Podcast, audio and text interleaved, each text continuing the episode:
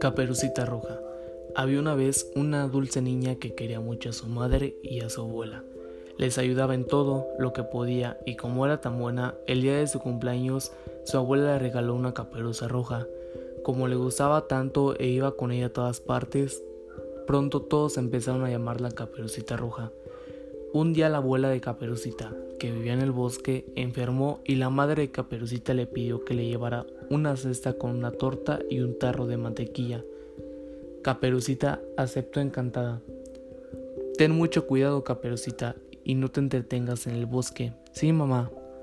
La niña caminaba tranquilamente por el bosque cuando el lobo la vio y se acercó a ella. ¿Dónde vas, Caperucita? A casa de mi abuelita a llevarle una cesta con una torta y una mantequilla.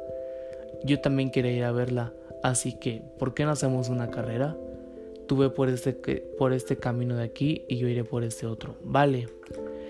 El lobo mandó a Caperucita por el camino más largo y llegó antes que ella a casa de su abuelita, de modo de que se hizo pasar por la pequeña y llamó a la puerta, aunque lo que no sabía es que el cazador lo había visto llegar. ¿Quién es? contestó la abuelita. Soy yo, Caperucita, dijo el lobo.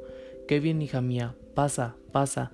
El lobo entró, se abalanzó sobre la abuelita y se la comió de un bocado.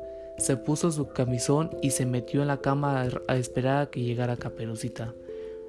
La pequeña se entretuvo en el bosque cogiendo avellanas y flores y por eso tardó en llegar un poco más.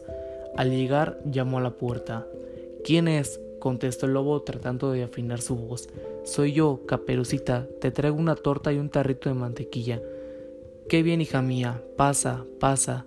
Cuando Caperucita encontró diferente a la abuelita, aunque no supo bien por qué. Abuelita, ¿qué ojos más grandes tienes? Sí, son para verte mejor, hija mía. Abuelita, ¿qué orejas tan grandes tienes? Claro, son para oírte mejor. Pero abuelita, ¿qué dientes tan más grandes tienes? Son para comerte mejor. En cuanto dijo esto, el lobo se lanzó sobre Caperucita y se la comió también. Su, su estómago estaba tan lleno como el lobo quedó dormido.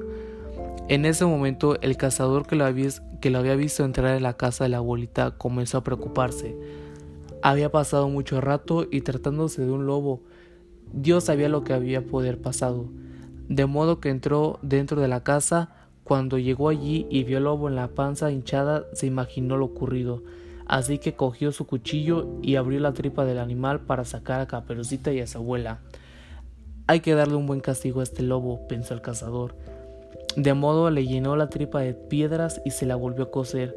Cuando el lobo despertó de su siesta tenía mucha sed y al acercarse al río, ¡zas! cayó dentro y se ahogó.